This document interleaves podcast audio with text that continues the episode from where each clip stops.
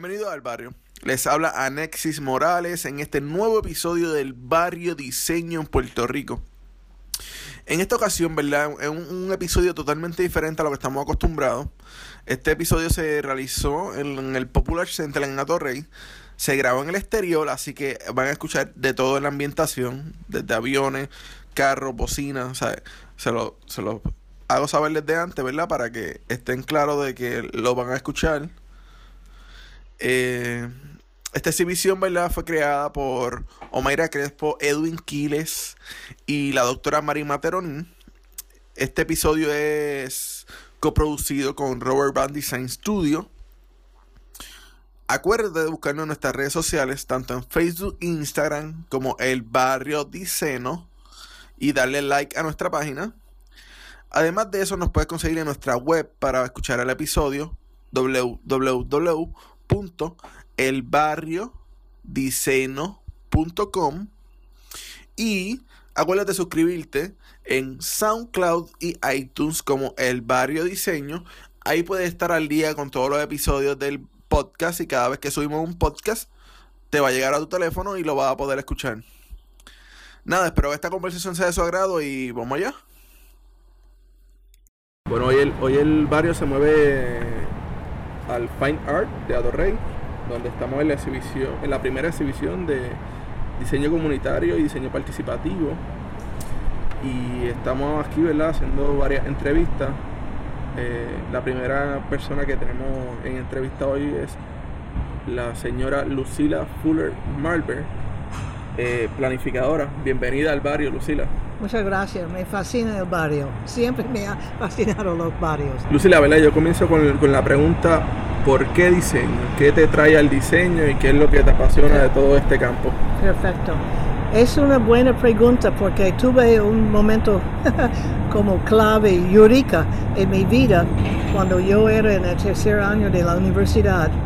Yo estaba estudiando eh, sociología, después estaba estudiando antropología, después estaba estudiando varias cosas y entré en la escuela de diseño de Harvard University, la Universidad de Harvard Wow. en Boston, eh, en una a ver una exhibición. Fui a una clase, tomar una clase cerquita, entré y vi todo que estaba haciendo los estudiantes de arquitectura. Yo vi maquetas, yo vi estudios, yo vi tantas cosas. Yo, eso es lo que quiero hacer. Entonces fue enseguida a ver si pudiera cambiar mi concentración para entrar en la escuela de arquitectura y diseño. Y efectivamente lo, eso es lo que hice. Entonces me fascinó porque ah, cómo se, la gente que se dedica a, a diseñar el espacio, me fascina, me fascina el espacio, me fascina la luz, todo la- me fascina el concepto de escala, que es la escala apropiada por tal sitio. Esos aspectos de diseño me fascinó y ah, terminé un año de, de diseño en, en Harvard y después mudamos a Puerto Rico. ¿Y qué te trajo Puerto Rico? Cuéntame. Ok, que trajo a Puerto Rico. Pues eh, sentí dos escritorios detrás de mi esposo en la escuela de arquitectura de diseño.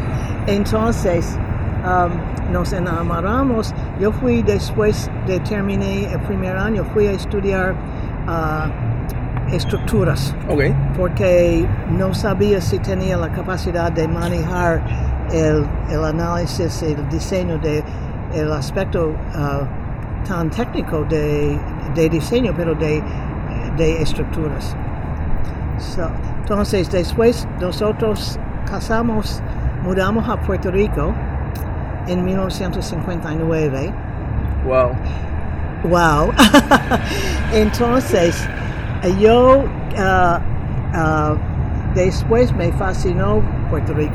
Me fascinó los, especialmente los barrios de Puerto Rico. Cuando me- me- por eso me encanta el nombre del barrio. Entonces, ingresé en la escuela de planificación Ok. de la, de la Universidad de Puerto Rico en Río Piedras y terminé, ah, tengo mi maestría de la Escuela Graduada de Planificación. Entonces, pero por el, eh, por el trasfondo de, de, diseño que fue fuerte en mí, en mi familia, etc. Y uh, por la planificación, uh, por co combinar, eh, he tenido mucho uh, que ver con el concepto de diseño urbano. Y diseño urbano es como el cruce entre planificación y el proceso de planificación y el proceso de diseño de estructuras. Porque el diseño urbano está preocupado por lo que está ocurriendo, no con un solo edificio, pero con el espacio público.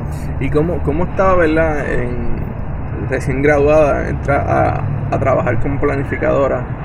¿Cómo, cómo estaba ese, ese momento, ¿verdad? la planificación en Puerto Rico? ¿Cómo se estaba moviendo todo esto? Bueno, creo que Puerto Rico en ese momento, me terminé en 1972, okay. estaba creando muchas oportunidades para planificadores. Además, uh, eso fue, como se dice, la época de oro de planificación. Uh, el proceso tradicional uh -huh. de planificación, la Junta de Planificación muy activa, y, y, muy respetada y haciendo eh, uh, planes de muchos de los pueblos, de, de, los cascos de los pueblos. Yo me envolví enseguida en la planificación de, de Río Piedras, por ejemplo. Oh. Ha tenido plan después de plan, después de plan para para mejorar el centro de Río Piedras. Me envolví con uh, planes de Puerta de Tierra, de, de varios sitios de, de, de, que combinaba, era más bien planificación urbana, pero a mí en particular siempre me fascinó el aspecto social. Siempre me, me, yo trabajé, me gradué como en el campo de planificación social. La escuela de planificación tenía planificación regional, planificación económica, planificación geográfica, uh, planificación social. Entonces siempre mi enfoque y mi interés muy particular era la gente, cómo la gente está sobreviviendo en la ciudad, en su barrio, y qué estamos haciendo con la gente, no para la gente. Fue, fue un enfoque no muy común. En aquel entonces. ¿Y cómo, verdad, cómo es este, este proceso de empatía con la comunidad? ¿Cómo, verdad, cómo lo fuiste desarrollando? Eh, porque mayormente la, cuando llegas a la comunidad, ¿verdad? Te ven como el extraño, la persona que está ahí y demás, pero... Es cierto, cuando era uh, estudiante de planificación, eh, eh, por, por, coincidencia, gracias a Dios, uh, decidí trabajar con uh, este área de Atorrey. Okay. Yo vivía cerquita. Entonces decidí aplicar una técnica de planificación, una herramienta que se llama análisis de clientela. ¿Quiénes, ¿Quiénes son los clientes de los planes? ¿Cómo ellos están envolviéndose? Entonces yo escogí porque, uh, el área aquí de Parada 27 Las Monjas, uh -huh. que está aquí mismo, estamos al lado. Um, entonces, porque sabía que había un programa del gobierno, uh, un programa excelente, un programa criollo, no impuesto, no traído de afuera. El, entonces el programa se llama Rehabilitación en su sitio. Y el, la meta de este programa era preservar la comunidad, mejorarlo en su sitio, no eliminarlo. Porque ya sabíamos de los resultados desastrosos de renovación urbana que se tradujo a eliminación. Y ya había la historia triste de el, la eliminación del fanguito. Y en, en, en, 30 años se movieron más de sí, 50 mil personas que vivían aquí en el fanguito, a la orilla del can. De, wow. Wow, is right. Wow. Mucha gente mucha gente se desplazaron a esa gente se um, no por su propia voluntad porque se iba se lo sacaron de su sitio era un sitio muy um, inundable y no las condiciones uh, infrahumanas en términos de no había acueductos. La gente había construido su propia casa. Eso fue la historia del Fanquito. La gente construyendo su casa. Um, y eso lo aprendí aquí uh, de primera mano de la gente que me me uh, describió cómo ellos rescataron el terreno. No eran invasores. Estamos hablando, yo voy tan rápido, pero estamos hablando de, de, de, este estudiante, me fascinó um, las comunidades creadas por la gente. ¿Ok? Que mucha gente se llama Arabal. Eh, yo decidí que era uh, Arabal en una forma negativa yo decidí que, mire, esos son sitios fantásticos, la gente lo han creado, lo han construido su vivienda, lo han construido sus parques, etcétera, etcétera. Entonces decidí estudiar. Yo creo que, es interesante, ¿verdad? Este, este proceso de, de, ¿verdad? de planificación y, y, lo, lo, veo porque en, cuando estuve haciendo mi tesis, ¿verdad? Trabajé en unos casos de estudio en Brasil, donde hicieron que las comunidades, la, la, la, las las pudieron organizar tan bien que no tenían que estar saliendo a trabajar fuera, sino que podías trabajar en, la misma comunidad. Y era una ayuda económica tanto al ciudadano como a, la, a, la, comunidad, ¿verdad? Porque se quedaba la economía circulando en el mismo lugar. Sí. Ah, ¿Cómo ¿verdad? define lo que es el diseño comunitario? yo defino diseño comunitario y tengo que decir diseño y planificación comunitaria porque estoy participando en esto como planificadora. Y, eh, Edwin Quiles también, eh, pero él es arquitecto de verdad y él es arquitecto y planificador a la vez. Y um, yo defino diseño y planificación comunitaria como un proceso en que las personas que van a estar impactada o afectada por una decisión de diseño, proyecto de diseño, un proyecto de planificación, está participando en el proceso desde el primer día. Tiene que ser parte del proceso, no objeto del proceso, tiene que ser parte del proceso. Eso es participación. ¿Y cómo, cómo, cómo qué herramientas tú entiendes que son las mejores o qué herramientas tú utilizas para poder ir engranando a, la, a la, comunidad, ¿verdad? Con, lo que es el diseño participativo y comunitario. Bueno, buena, otra buena pregunta, porque eh, tanto el proceso de diseño como el proceso de planificación tienen sus etapas. Entonces yo creo que hay que diseñar una metodología para que la gente esté participando en cada etapa. Y para mí, por ejemplo, y eso lo hice en Gandú, eh, para mí la etapa primaria, uh, principal, al principio es um, hablar de la visión, de cómo tú quieres tu comunidad en 20, 25 años. Descríbeme, apíntalo, uh, haga una, algo, cierre sus ojos y decir, dígame cómo tú estás visualizando que es tu comunidad. Como estaba si estaba como eso hoy día no en, no en 30 años, pero como si hoy mismo tú pudieras decirme cómo sería tu comunidad. No, claro, yo creo que eso es esencial, ¿verdad? Porque tener planes, ¿verdad? En, la vida y en, en, este entorno, ¿verdad? De comunidad, yo creo que es algo esencial de, no, de seguir aspirando al, mejor, a mejor, al mejoramiento de, del lugar donde vive. La gente siempre, bueno, primero, cambio viene, siempre hay cambio, nada es estático, todo es cambio y todo es algo dinámico.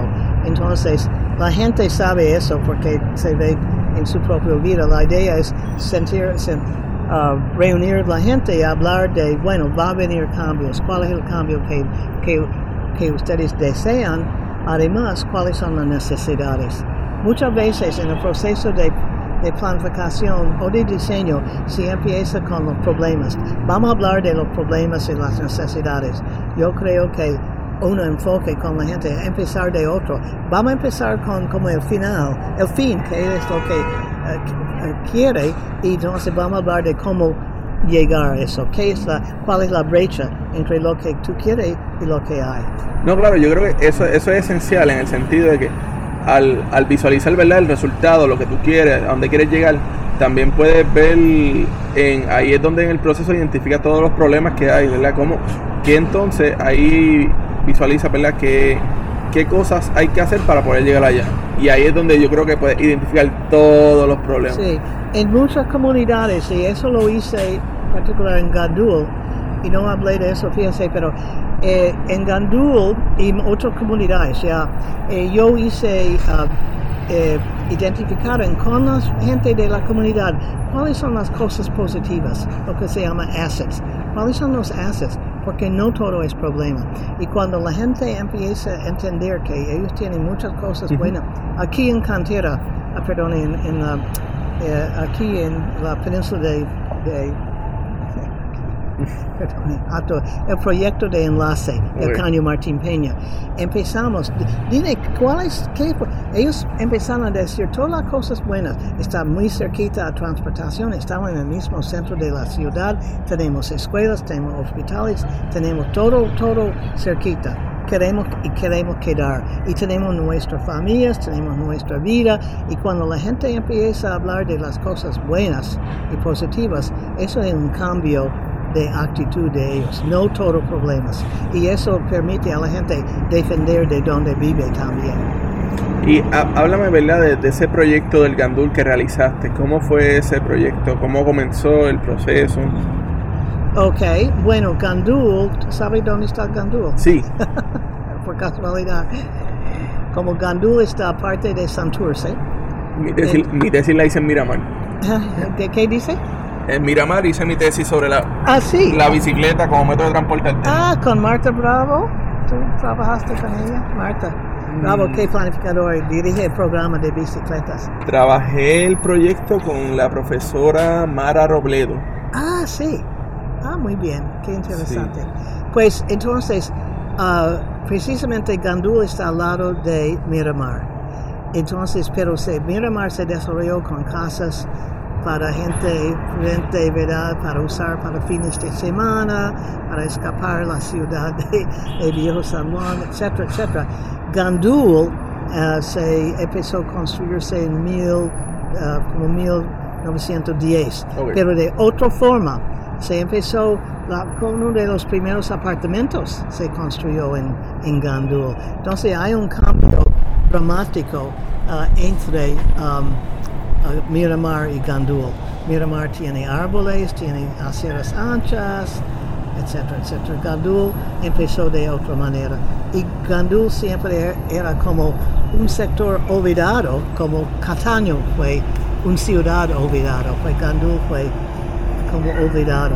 Entonces, ah, Gandul um, también estaba al lado de Trastalleres, estaba al lado de Figueroa, estaba al lado de esas comunidades que se desarrollaron y se expandieron en lo que era parte del Fanguito, la parte sur de Trastalleres, la parte sur de, de Figueroa, la parte sur de Gandul.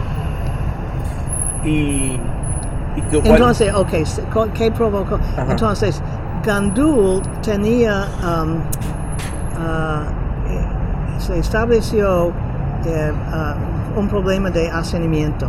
Fue el sitio, un barrio ah, con vivienda asequible, donde la gente pudiera buscar sitios baratos de alquiler o sitios ah, ah, sitios de alquiler, además de pudiera comprar viviendas. Se empezó a convertir a Gandul en como un dormitorio de mucha, mucha gente. Y había un problema de hacinamiento.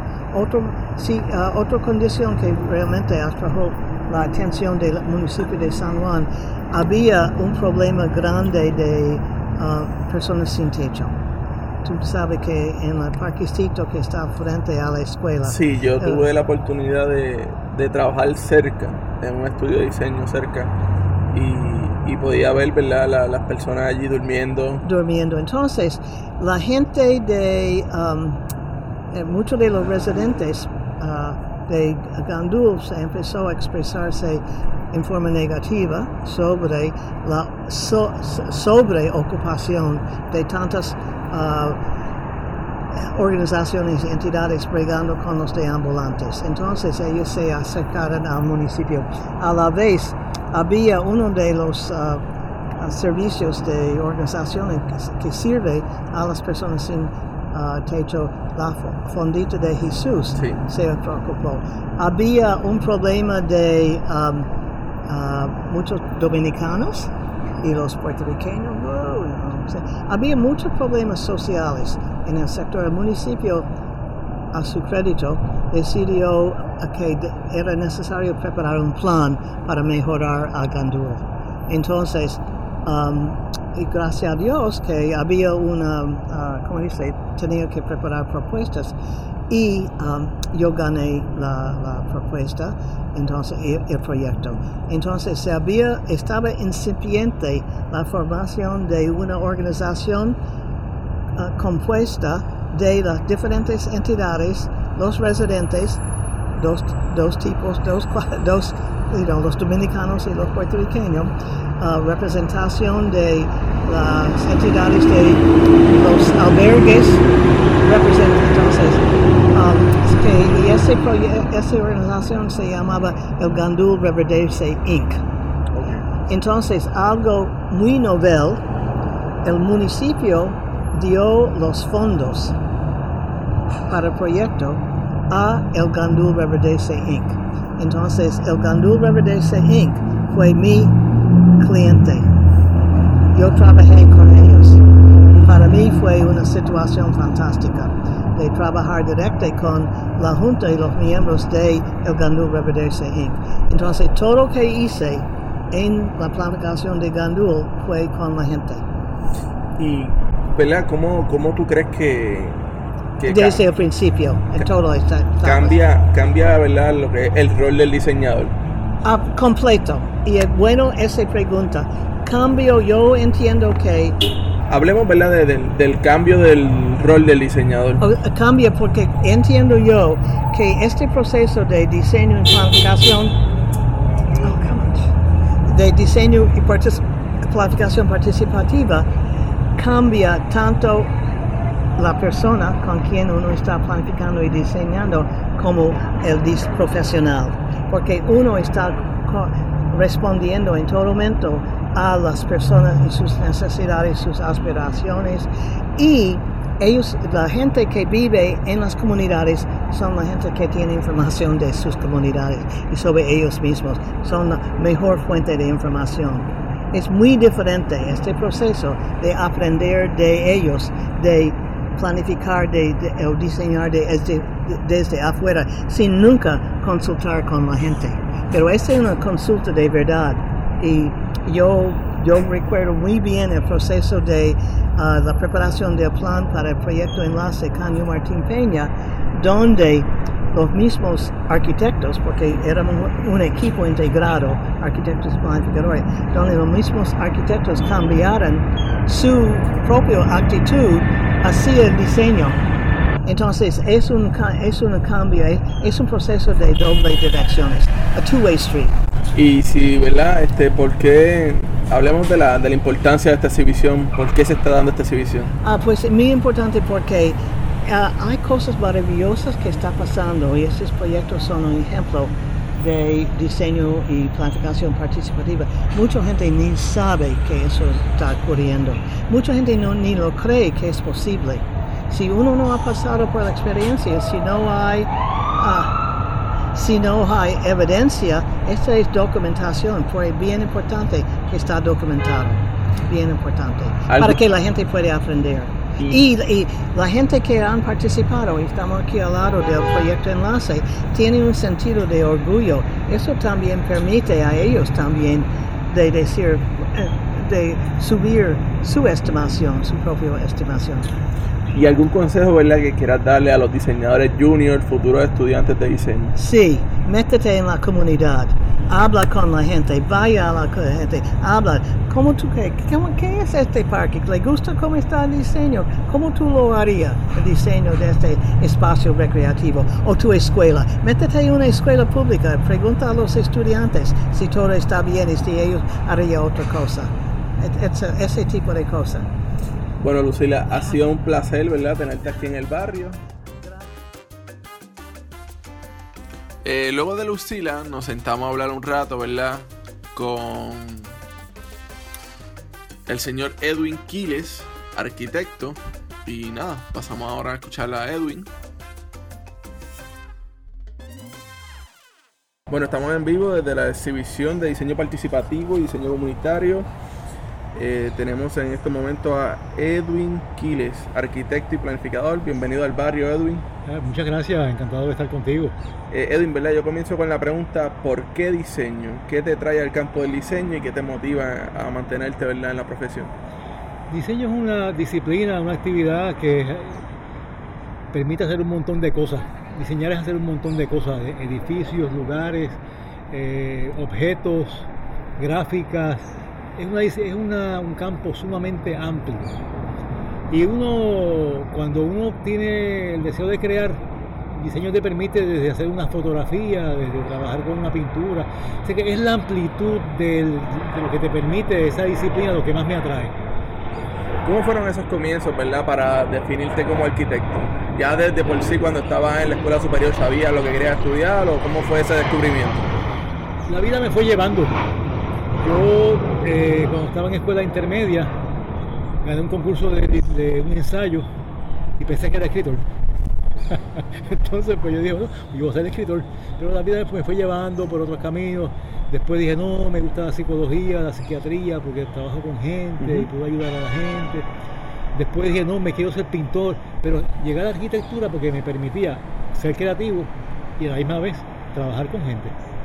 Y háblame, ¿verdad?, de, de, dónde sale esta motivación por el diseño comunitario y, todo esto. Fíjate, mira, yo empecé a estudiar, a estudiar arquitectura cuando la escuela se fundó, de hecho, en el 66. Y yo tenía la, idea ¿no? de que hacer arquitectura es pues hacer grandes monumentos. Iglesias, iglesias, edificios, este, tú sabes, rascacielos, tú sabes. Eso es lo que uno cree que es arquitectura.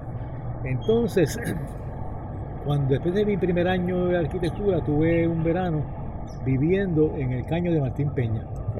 Un, verano, perdón, dos meses, trabajando con Vespa, que es como los cuerpos de paz de Puerto Rico. Y entonces pues ahí me, me di con gente que me empezaron a cuestionar, me di con circunstancias que me hicieron cuestionarme y decidí que mira, hay que hacer también una arquitectura para los pobres, para la gente que no tiene acceso a un arquitecto porque no pueden pagarlo. Y ahí empezó mi, inquietud, eh, desde que estaba en segundo año de arquitectura. Y, este momento, ¿verdad? De, adentrarse a la comunidad, porque mayormente los diseñadores nos ven, ¿verdad? Como los extraños cuando llegamos al momento de, llegar a la comunidad y estamos de primera instancia, no nos conocen y como que cómo, cómo hace esa empatía con la comunidad de primera instancia todo depende, qué comunidad es, cómo está organizada, quiénes, quiénes viven allí. Eh, generalmente, o me llama la, comunidad, el, liderato, el comité organizador, para que les colabore con ellos. Esa es la mayor parte del tiempo. Hay veces que uno ve alguna situación que puede ser problemática para la comunidad, da la voz de alarma y les pide permiso para trabajar con ellos. Eh, así que puede venir de ambas maneras, que uno se invita o uno pide que lo inviten es invitado. ¿Cuáles son esas herramientas que, mayormente utilizas para generar estos proyectos comunitarios, participativos? Yo creo que el, elemento básico de la participación es la comunicación. Eh, y la comunicación es bien variada, hay muchas maneras de comunicarte. Eh, hablando, hablando coloquialmente, hablando en poema, leyendo un poema, hablando leyendo una novela eh, este, en, voz alta, las, caricaturas, los dibujos, la pintura, la música, hay muchas maneras de comunicar. Y yo creo que lo que uno busca en un proceso de, eh, participativo es que la gente y tú lleguen a un nivel común de comunicación, que se puedan entender. Porque la gente es inteligente, pero no siempre toman decisiones correctas porque no tienen la información. Y en el momento que tú les facilitas una información, las compartes y aprendes a la vez de ellos, pues entonces tú has hecho. Ya tú tienes un trabajo este, caminando. ¿Y cuál ha sido de esos proyectos más emotivos que tú entiendes que te, ha llevado un sentido emocional bien grande? Yo diría que fue, por un lado, son varios. Me acuerdo, por ejemplo, aunque no en ese orden, pero todos son igualmente importantes.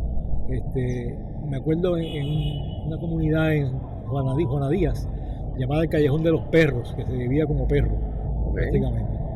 Cuando acabamos el proyecto que yo se los, entregué, eh, las mujeres me rodearon y me, dijeron gracias. A mí eso fue como una, alegría porque fue un, gracias muy sincero, muy sentido. Por ejemplo, cuando fui a Haití a trabajar, a hacer una escuela y que las niñas de la escuela, cuando me vieron por segunda vez allí, me rodearon y me abrazaron y se pusieron a brincar conmigo. Es una manera de decir gracias. O cuando en Cantera, cuando yo me metí un año completo allí en Cantera a trabajar con la comunidad y la comunidad ante la adversidad de que el gobierno no quería que fuera participativo el proyecto y me votaron, la, la comunidad me defendió. Porque sabían que lo que yo estaba haciendo era algo con ellos y para ellos. Sí que ha sido muchas veces muchas cosas, pero tiene que ver con la manera como uno, como la gente se incorpora y te incorpora a su vida inclusive, con la cuestión de los aspectos que se crean en esa brega de trabajar juntos.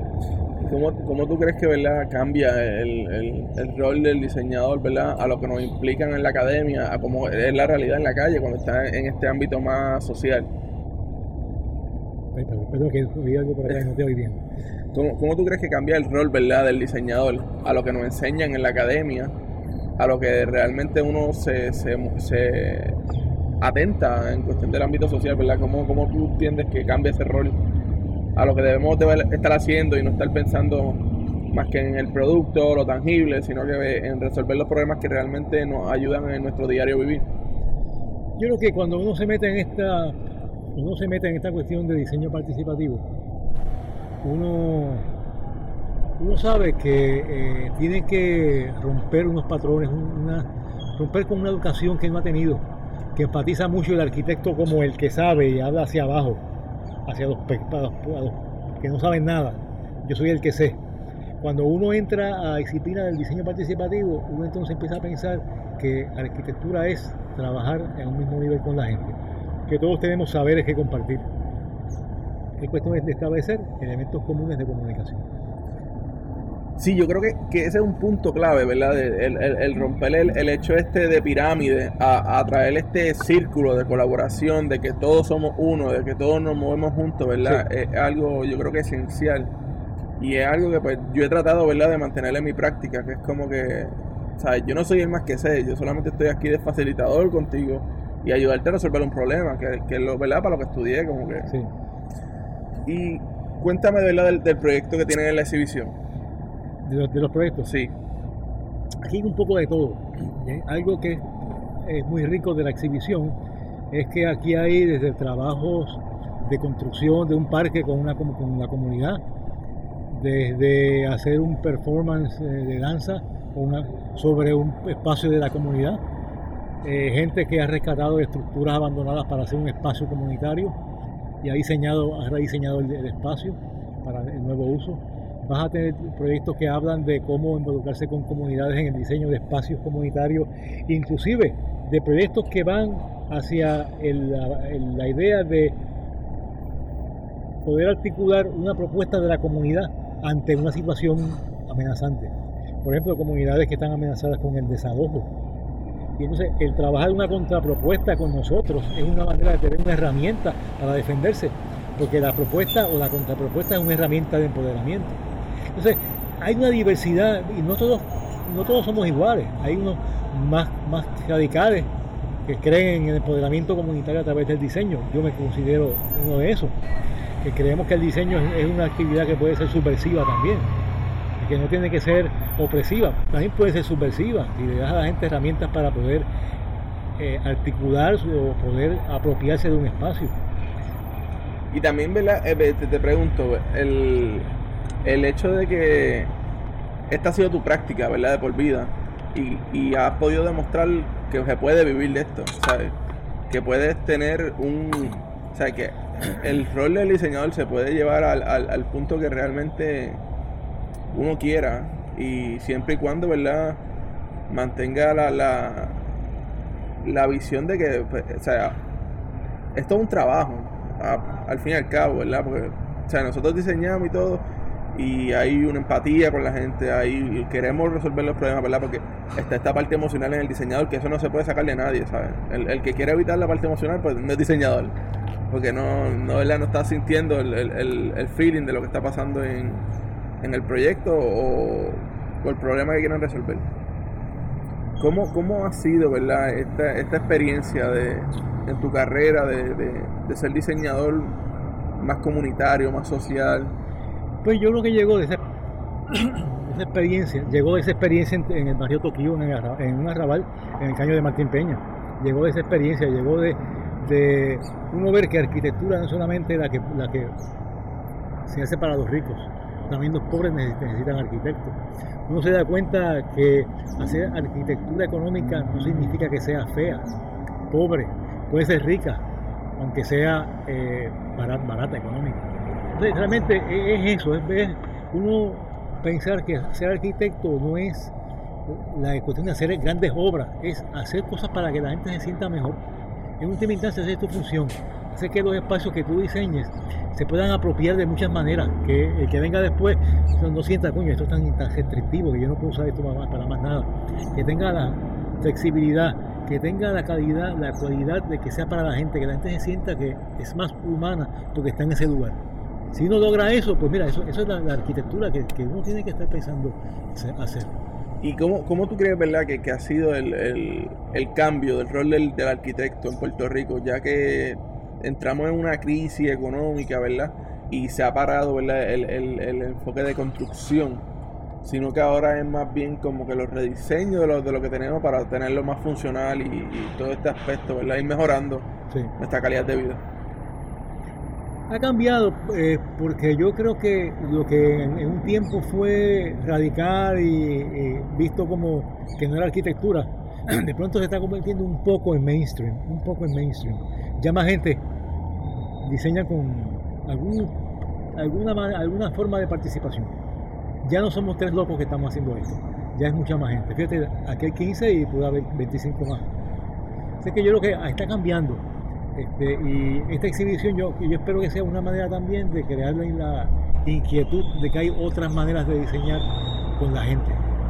¿De dónde sale la idea de la exhibición, verdad? ¿Cómo, cómo fue este, este proceso de creación de la exhibición de, y, el llamado? Mayra Rivera Crespo y yo lo, pensamos, fuimos al municipio de San Juan a buscar apoyo económico, yo les encantó la idea, apoyaron económicamente parte de la exhibición y gran parte de la exhibición y entonces, pues ahí se unió la diseñadora gráfica, Marima Teronín, y ahí están los, tres loquillos que hicimos esto, el corillo. Los tres tienen, ¿verdad?, una larga carrera en esta parte del diseño participativo, diseño comunitario. Al sol de hoy, ¿verdad?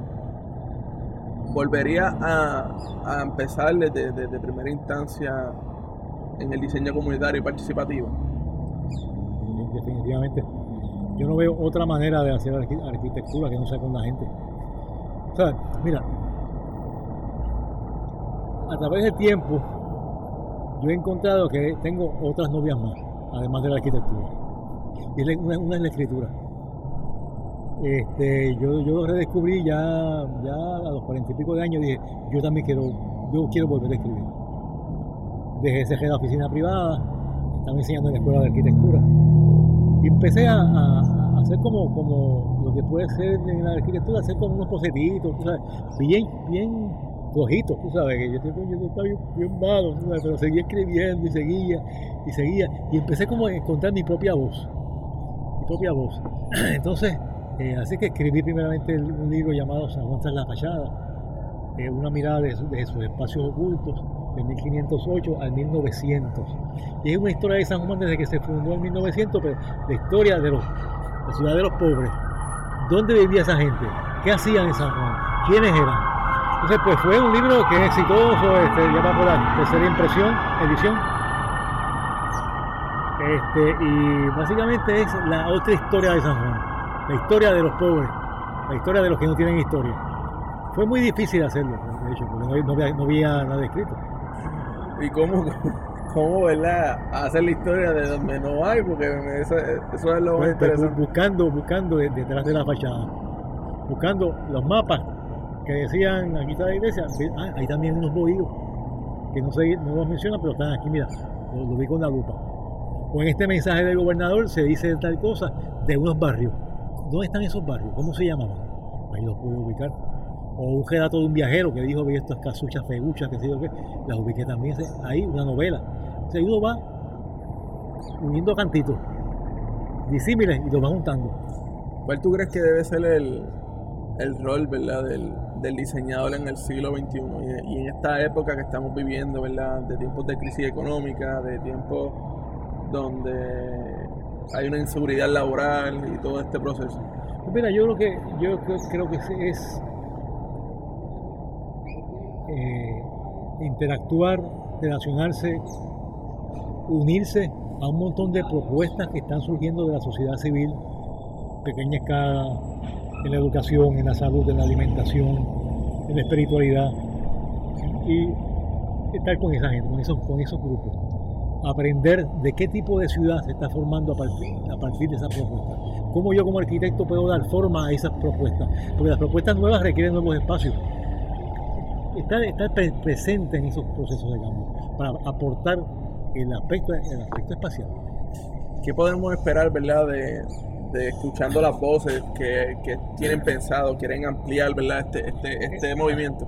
Sí, yo creo que es que establecer un diálogo, este, presentar una propuesta eh, muy diversa, muy variada, pero, presentar una propuesta de que es posible diseñar con la gente y no solamente posible, es necesario, es obligatorio.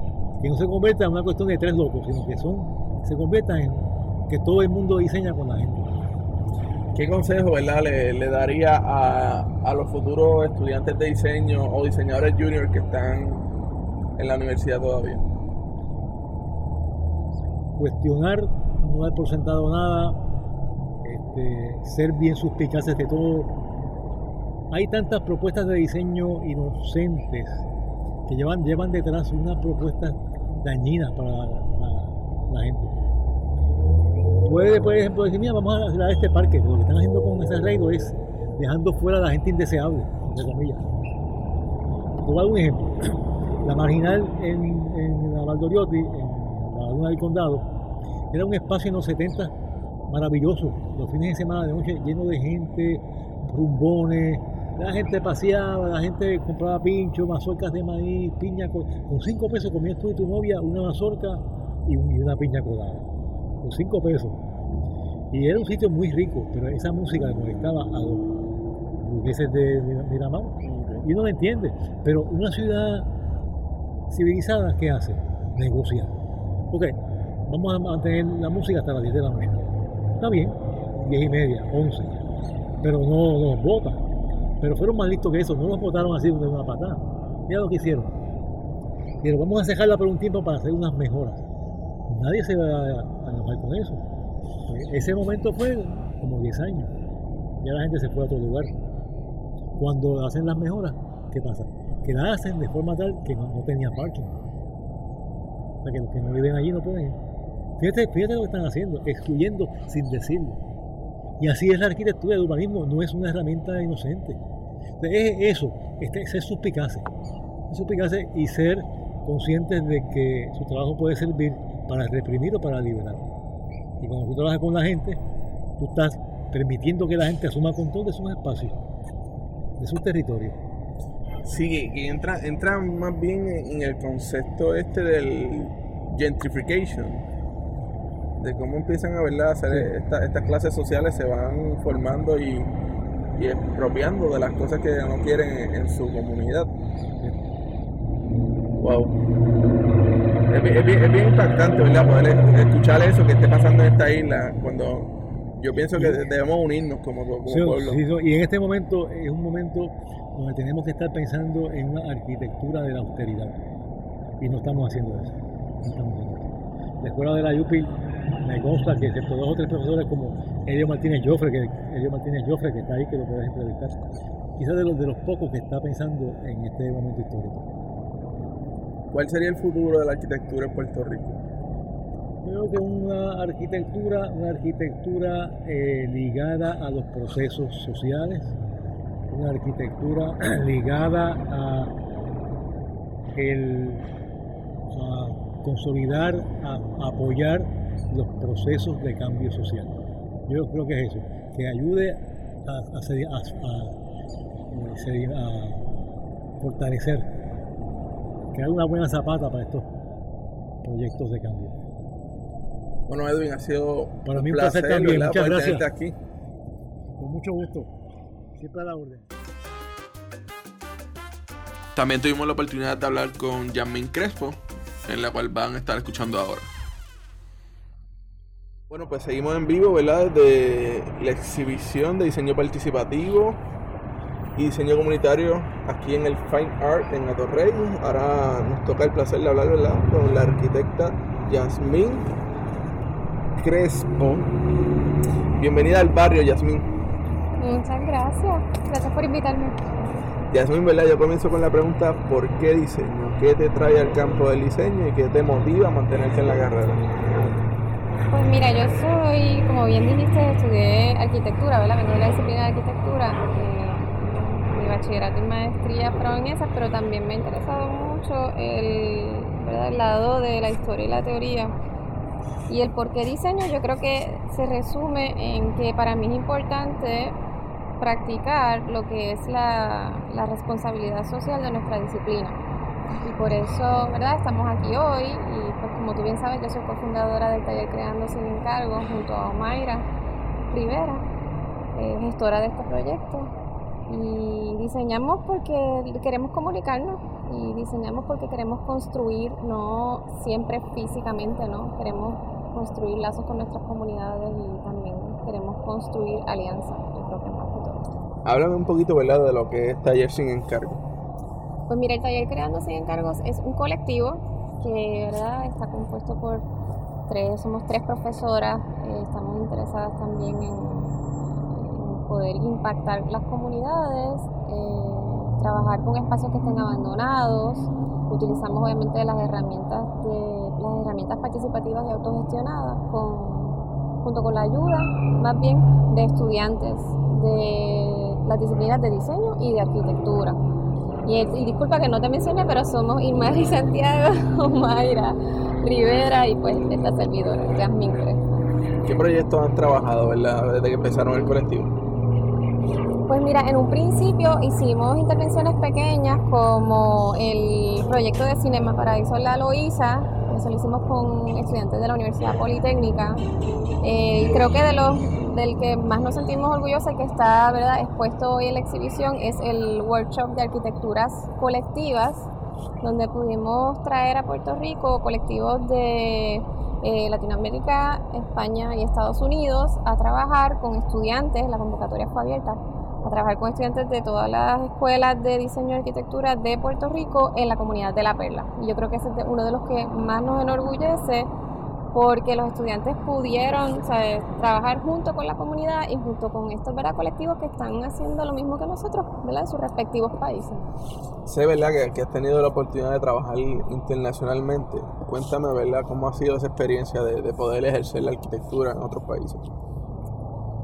Pues creo que es importante porque al final, ¿verdad? La arquitectura siempre va a depender del contexto, ¿no? Del contexto cultural, obviamente, del contexto político, social, ¿verdad? Donde te encuentras, si es un clima frío, si es un clima cálido.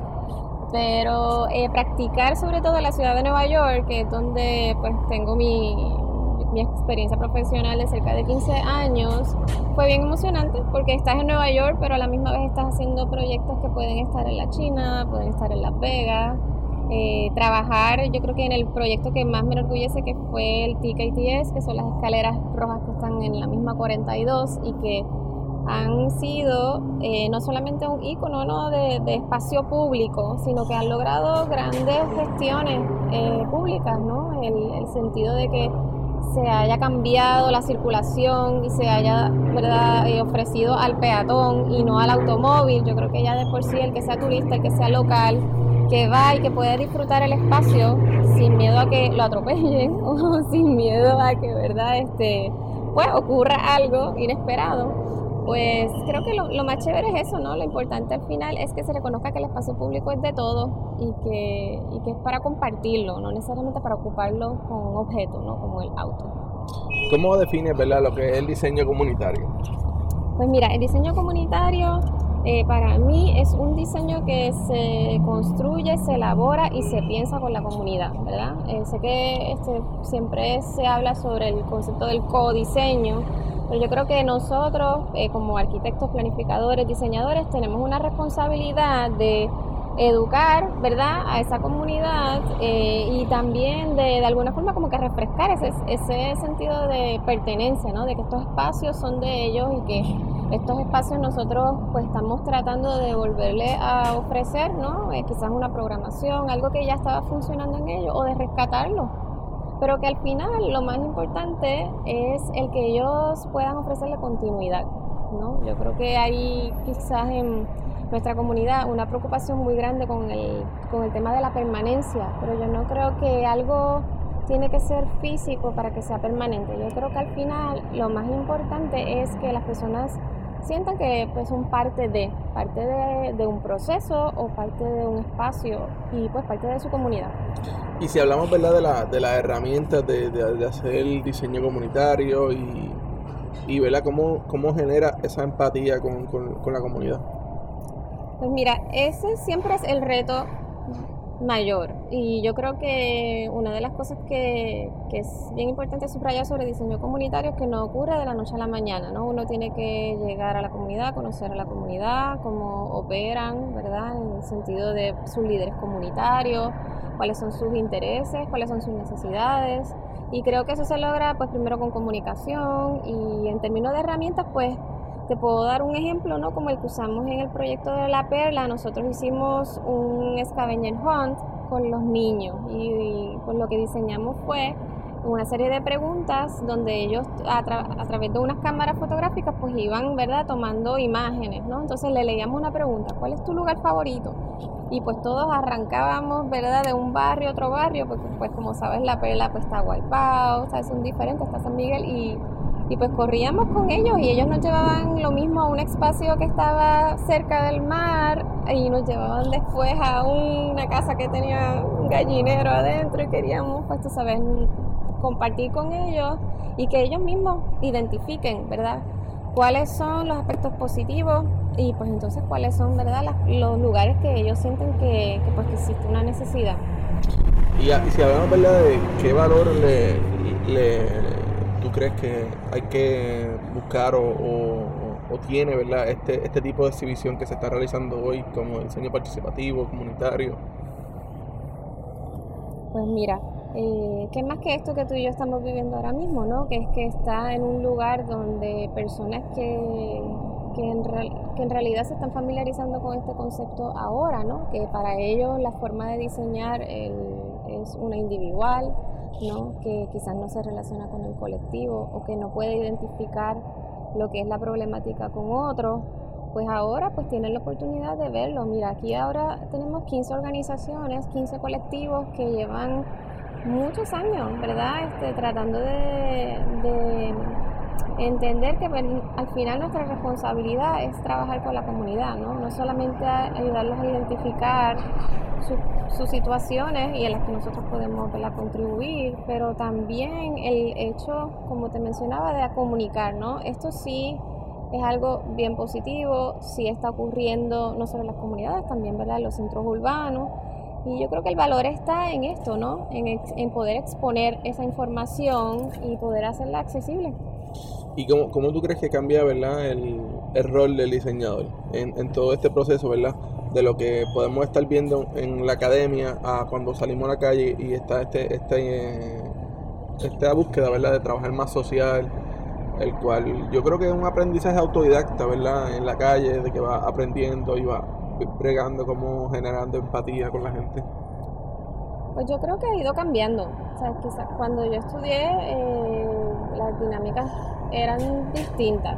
Como tú bien mencionas, era un poco sobre tú mismo, eh, salías a la calle una vez te graduabas y te empezabas a dar, como dicen, cantazos, ¿no? Voy aprendiendo esto y lo hice mal, déjame ver cómo lo hago, pero yo creo que hoy en día en las escuelas, eh, particularmente nosotros en las escuelas de diseño y arquitectura estamos interesados de, exponer a los estudiantes a estas dinámicas, ¿no? a tener que realizar proyectos que son reales, que están trabajando con comunidades, que ellos, ellos mismos diseñan sus metodologías de intervención, donde le podemos explicar a ellos que la permanencia no está en el objeto físico, ¿verdad? Que se construye, eh, que, no, que no está mal que sea efímero, ¿sabes? Porque al final, lo que al, al final vale para ellos y para la comunidad es el proceso y el que se desarrolle nuevamente el deseo, el deseo, quizás no sé si es la palabra correcta, pero sabes el que la pertenencia, ¿no? Que, que, que es suyo y que ellos mismos son responsables por darle continuidad. ¿Algún consejo que quieras darle a los futuros diseñadores?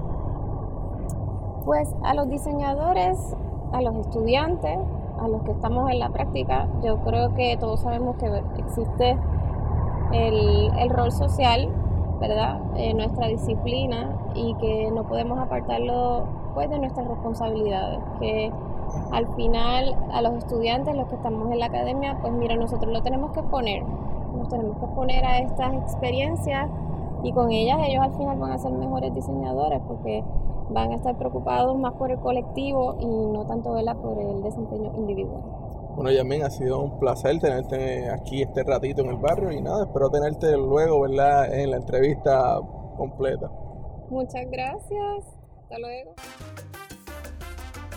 Luego de hablar con Yamin, nos sentamos a hablar con el señor Carlos Muñiz. Pasamos a la entrevista. Bueno, seguimos en vivo desde la exhibición de diseño comunitario y participativo desde aquí, desde Atorrey, desde el Fine Art. Eh, en estos momentos tenemos, le damos la bienvenida al barrio a Carlos Muñiz. Bienvenido al barrio, Carlos. Saludos, gracias por la invitación. Carlos, ¿verdad? Yo comienzo con la pregunta, ¿por qué diseño? ¿Qué te trae el diseño y qué te motiva, ¿verdad?, a seguir ejerciendo en esta profesión. Pues mira, este, yo trabajo en, este proyecto que,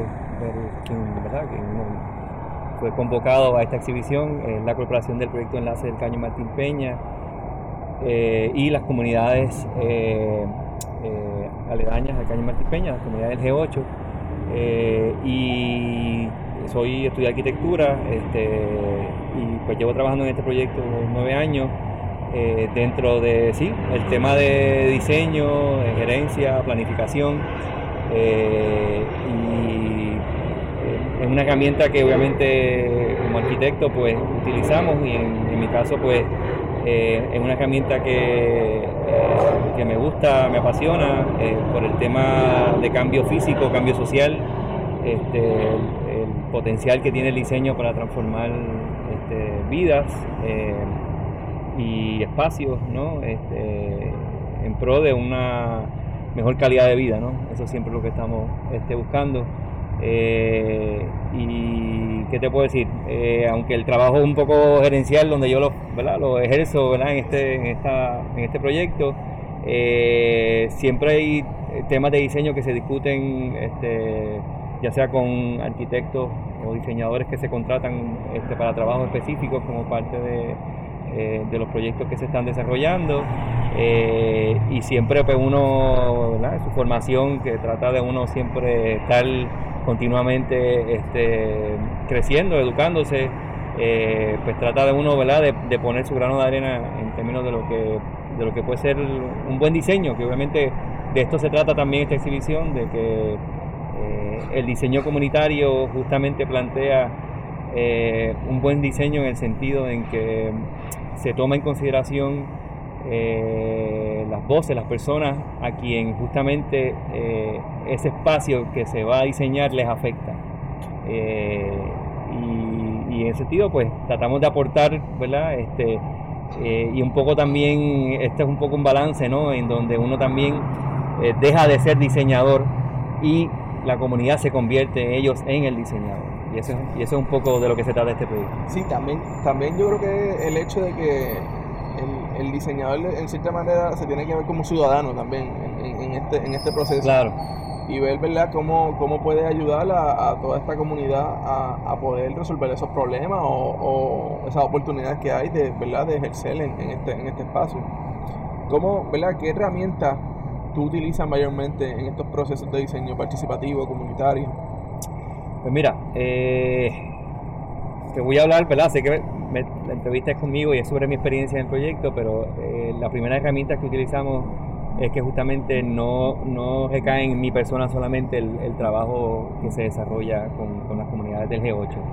Eh, así que la primera, la primera herramienta es transversalidad, en el sentido en que yo puedo coordinar un proyecto, pero Eh, dentro de ese equipo está la gerente en el área de vivienda, la gerente en el área ambiental, eh, hay una oficina, hay un ente que coordina todo lo que es participación ciudadana.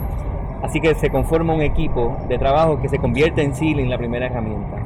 Eh, seguido a eso, y es lo que ha básicamente el proyecto y la comunidad ha montado desde el 2004, que es cuando se inicia este proyecto, eh, es un proceso de participación ciudadana o de planificación participativa, que también es otro término que se utiliza, o diseño participativo, eh, en donde hay una conversación, es un diálogo de saberes. Eh, aquí un poco la herramienta común es que todos eh, podemos aportar y, tenemos algo que aportar en este proceso. No es el, ¿verdad? la visión del experto que llega a decir pues, esto es lo que tienes que hacer, ¿no? esto es lo que te conviene. Y esto. Así que eso, eso en sí también se convierte en una herramienta misma, ¿no? en reconocer ese esa multiplicidad de saberes entre todas las personas que participan. Eh, y lo otro que para mí es de las cosas más importantes es la herramienta del ejercicio político eh, de lo que esto constituye. Eh, y es que todos tenemos el derecho a establecer nuestras necesidades, satisfacer esas necesidades. Y en ese proceso sí pueden haber diseñadores, arquitectos, geógrafos, abogados, que, aporten en llegar a esa meta que se estableció junto con la comunidad. Me, gustaría que nos, nos cuentes, ¿verdad?, cómo, cómo surgió el, proyecto, ya que previamente estábamos hablando y se me hace bien interesante que me dijiste que la comunidad fue la que formó este grupo, esta organización. Cuéntame cómo salió esto. Mira, el, el, proyecto del, del, Caño Martín Peña, este, los que habrán escuchado, pues eh, propone ¿verdad? El, dragado de un cuerpo de agua que está en el, en el, centro de la ciudad de San Juan, justo al lado aquí donde estamos de la Milla de Oro, eh, y justo donde están todos estos bancos detrás hay todas unas comunidades eh, que se, se organizaron para así eh, apoyar que se drague, que se restaure el cuerpo de agua que ahora mismo está contaminado, está eh, tapado, eh, que las afecta en cada lluvia que ocurre en estas comunidades, se afectan las familias con agua contaminadas.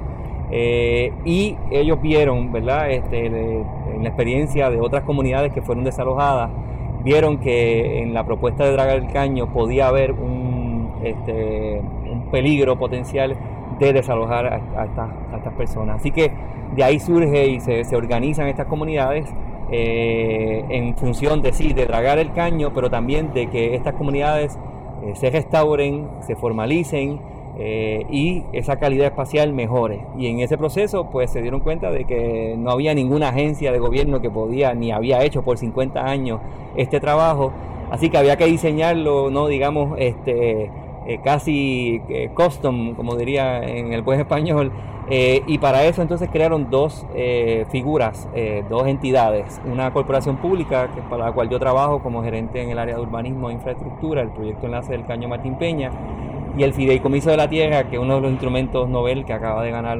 premio a nivel internacional, el Premio Mundial de Hábitat, donde se establece una titularidad colectiva de las tierras y en donde sí queremos ¿verdad? Este, que se haga un desarrollo en estas comunidades, pero garantizando la permanencia de ellas en estas comunidades.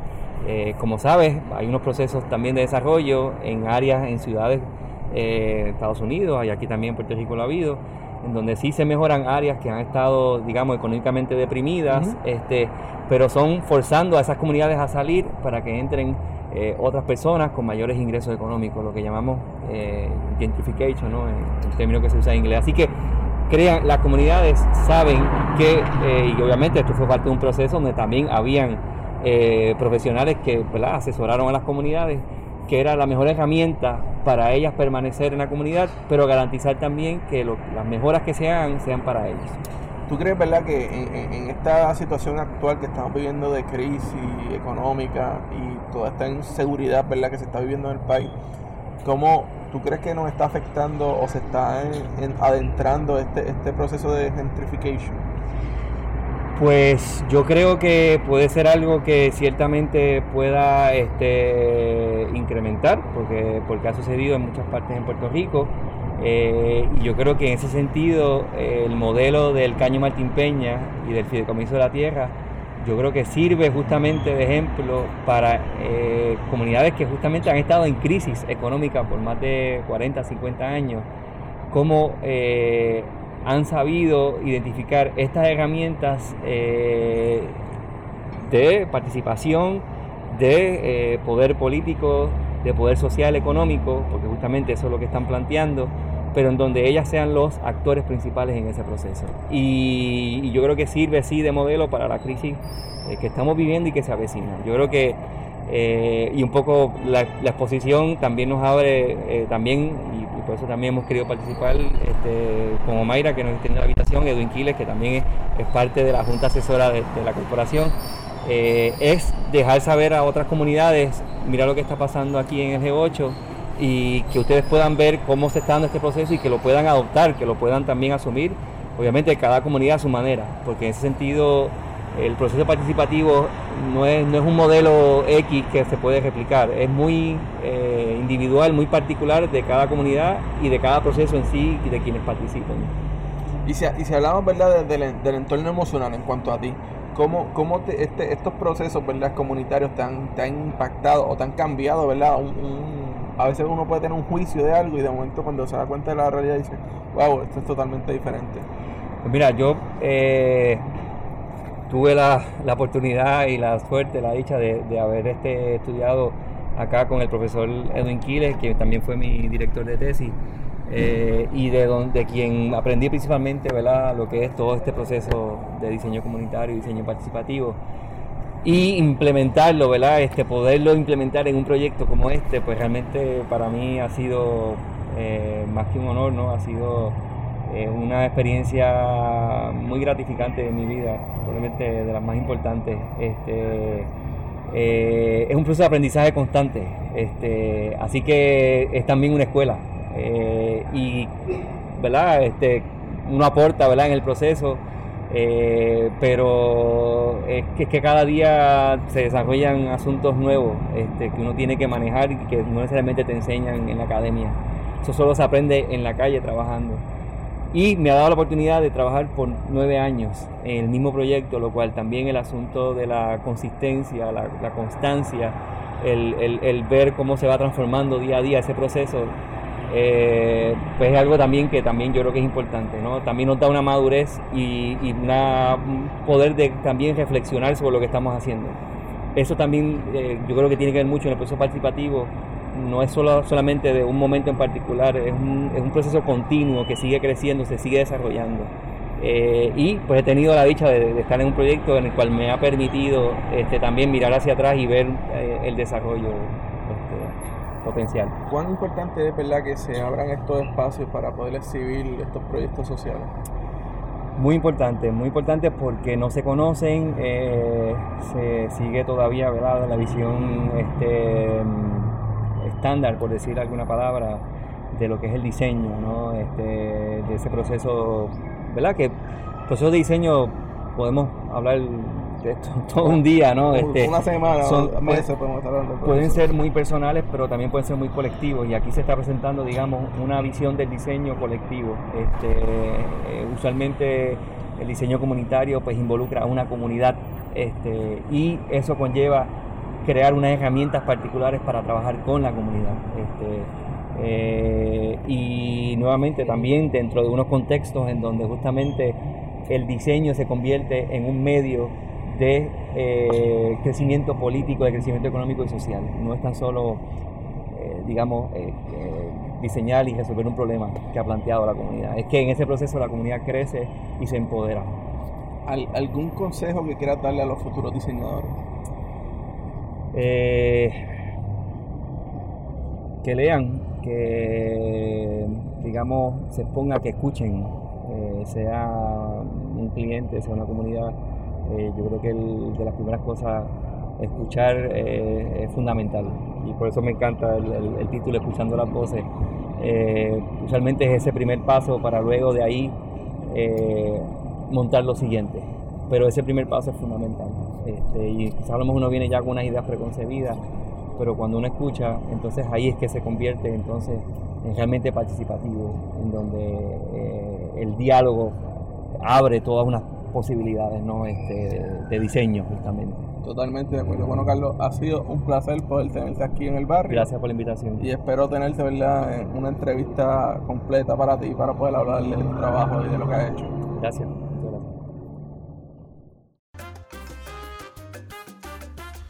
Y para culminar la entrevista, nos sentamos con Omaira Crespa, una de las creadoras del proyecto y de la exhibición.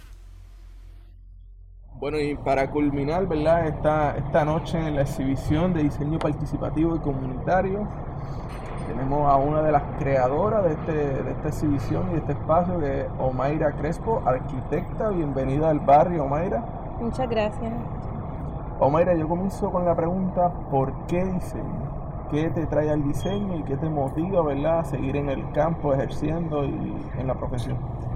Bueno, diseño, primero que todo, pues yo estudié arquitectura y yo siempre he sido amante de las artes y el diseño y el, diseño en, términos de, ser creativo, de crear cosas nuevas este, de la nada y sobre todo en esta exposición pues se habla de diseño comunitario que es algo que lleva muchos años pero es poco común porque es diseñar con la gente, cómo uno puede continuar siendo creativo pero trabajando con la gente que al final de cuentas pues el diseño es es, para la gente.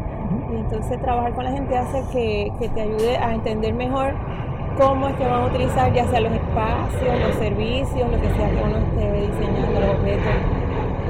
Cuéntame, ¿de dónde surge esta exhibición? Pues mira, esto surge de, que, de una conversación que yo estaba teniendo con Edwin Chile, de la necesidad de documentar el taller de diseño comunitario yo he estado haciendo una investigación recientemente, yo hice mi, investigación de tesis, mi tesis doctoral fue sobre diseño eh, participativo en, la construcción, en, el diseño, construcción y, habitar ¿no? una vivienda. Entonces, este, yo estaba hablando con alguien de la necesidad de documentar eso en Puerto Rico en mi investigación, pues yo este, documenté experiencias en todo, por todo el mundo. Yo le había hecho una entrevista a él y el taller comunitario tiene que documentarse y tiene que hacer una exhibición. es importante esto, tiene que publicar. Y entonces en esa conversación salió, bueno, el taller comunitario, pero también, por ejemplo, lo que yo estaba haciendo en ese momento con, con el taller creando sin encargos y con estudiantes, este, lo que estaba ocurriendo con, con otros este, eh, proyectos de autogestión y participación comunitaria que, pues, están surgiendo ahora y, era importante entonces documentarlos todos. Háblame ¿verdad? de lo que es el taller sin encargo. Taller Creando sin encargos. Eh, yo estuve fuera de Puerto Rico estudiando primero mi, mi maestría, después mi doctorado por 13 años y regreso a Puerto Rico y lo primero que empecé pues, fue a dar clases y me encuentro con Yasmín, que habíamos estudiado juntas, y Yasmín tenía esta idea, de, surge de ella, de crear este taller de, de construcción, de diseño y construcción, con estudiantes y de intervención en espacios públicos.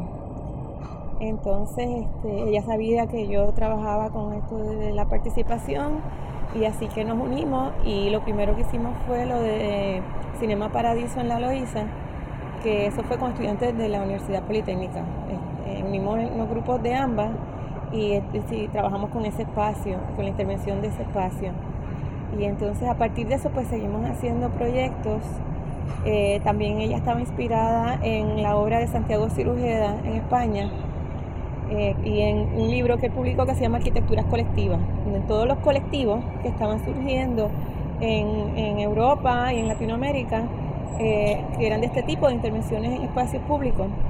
Entonces, inspiradas en eso, pues empezamos a trabajar eh, y, también hicimos el, workshop de arquitecturas colectivas en La Perla, donde invitamos a tres eh, representantes de esos colectivos, de los que habíamos, de los que conocíamos y de los que habíamos leído, para trabajar un proyecto con estudiantes en La Perla, estudiantes de todas las escuelas de arquitectura y de artes en ese momento. Y pues de ahí surge este, seguir haciendo proyectos de este tipo.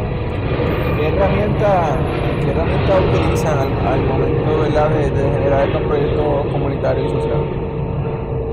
Eh, yo no creo como en una fórmula. creo es que veo ¿no? en, el factor común que hemos tenido y al que le llamé, eh, que está en los paneles como imagen colectiva lúdica. Los procesos participativos verdaderamente son bien complejos, siempre se les conoce como estas reuniones de comunidad donde es difícil llegar a un acuerdo. Entonces, eh, por eso hay que como que buscar otra forma de dialogar con la gente y de atraer a la gente, porque a veces la gente dice hablar tanto para qué y si no queda en nada. Sin embargo, pues nosotros nos hemos inventado este, a veces unos juegos, a veces dinámicas de distintos tipos.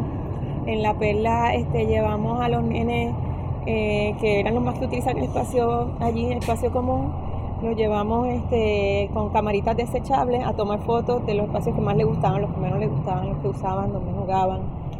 Y entonces de ahí pues partimos este, de, entendimos cómo ellos utilizaban los espacios y cuáles eran los espacios que podíamos intervenir. Y así todos los, procesos participativos que realizamos son de ese tipo, ¿no? Con la imagen, porque la imagen es, es algo muy fuerte, ¿no? Y a veces uno este, ah, eh, puede tener muchas reuniones, pero no se hace una idea, ¿no? De cómo va a ser el proyecto. Cuando utiliza imágenes, ya sea con la fotografía, con dibujos, este, con rompecabezas de distintos tipos, ¿no? pues ya, este, primero que es atrayente, la, la, gente le llama la atención la imagen y pueden explicar mejor una idea a través de la imagen. ¿Qué, aspiran, verdad, a, seguir con este movimiento de, la exhibición, verdad, escuchando las voces, todo este proceso, verdad, de lo que es el diseño participativo, comunitario? ¿A dónde quieren llegar con todo esto? Pues lo que queremos es primero dar a conocer estas iniciativas, que es bien importante algo importante también es que hay más iniciativas. Desde que nosotros empezamos a, diseñar esto, han surgido más. Y, y, eso es lo que queremos, que haya más y que la gente vea esto y se lleve eh, las herramientas, ¿no? Vean las herramientas que utiliza cada grupo y emule esto, lo repita, surjan nuevos grupos. Este, así que además de dar a conocer y de documentar, es eso, que haya más de esto, porque eso hace mucha falta en este país en estos momentos, este tipo de iniciativas. No todos son los grandes proyectos. Muchos pequeños proyectos como estos pueden hacer una gran diferencia. Si fuera a darle un consejo A, los futuros diseñadores o estudiantes, ¿qué, les dirían? Les dirían que no se den por vencidos, que no piensen que porque el país está pasando por el momento que está pasando de crisis, ya no hay espacio para el diseño, ya no hay espacio para la creatividad. Que piensen que eso no es lo primordial ahora. Sí, ahora es que más importante que nunca ser creativo y crear y, hacer cosas nuevas y hacer cosas diferentes e y buscar otras alternativas. Y eso es lo que diría, no se den por vencidos y continúen buscando esas otras formas de diseñar y de hacer espacios, de hacer cosas. Bueno, Mayra, ha sido un placer, ¿verdad?, tenerte aquí en, el barrio, ¿verdad?, durante la exhibición. Eh, te felicito por, por tan excelente exhibición y espero que sigan repitiéndose. Y nada, cuentas con el barrio para lo que sea. Muchas gracias.